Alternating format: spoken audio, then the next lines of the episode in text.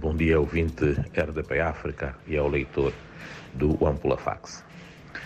No destaque da edição de hoje, trazemos à tona um assunto que, embora não sendo novo, está a ganhar contornos incontroláveis. Muitas acácias e alguns muros de vedação no coração da cidade de Nampula servem de urinóis para os munícipes por falta de sanitários públicos.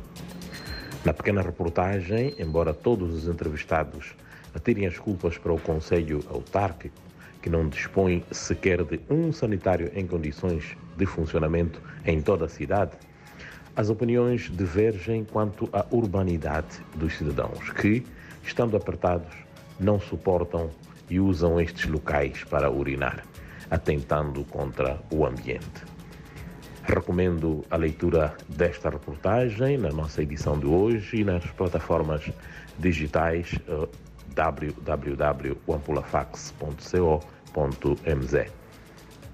Os preços de alguns produtos alimentares, como cebola, feijão e milho, voltaram a estabilizar no mercado grossista do Aresta, na cidade de Nampula, depois de terem registrado subidas fora do normal nos meses de março, abril e até maio. Tudo por conta da transitabilidade rodoviária em algumas estradas regionais que ditaram a escassez de tais alimentos. A título de exemplo, o quilograma de feijão, que chegou a custar 90 meticais, hoje está a ser vendido entre os 40 e os 50 meticais. Há muitas crianças nas ruas e avenidas eh, da cidade de Nampula e as autoridades governamentais dizem que a violência familiar contra estes menores determina que elas fujam de casa à procura de abrigo na rua, colocando em causa o seu futuro.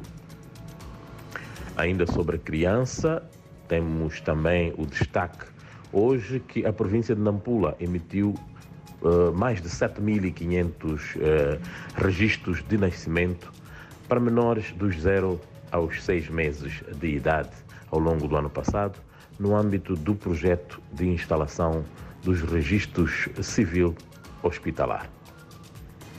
Fechamos com a notícia de que há um plano de ação do governo que prevê abranger 90 mil famílias no combate à, desnutri à desnutrição crónica um mal que tem vindo a retardar o crescimento das crianças nos distritos nos dias que correm.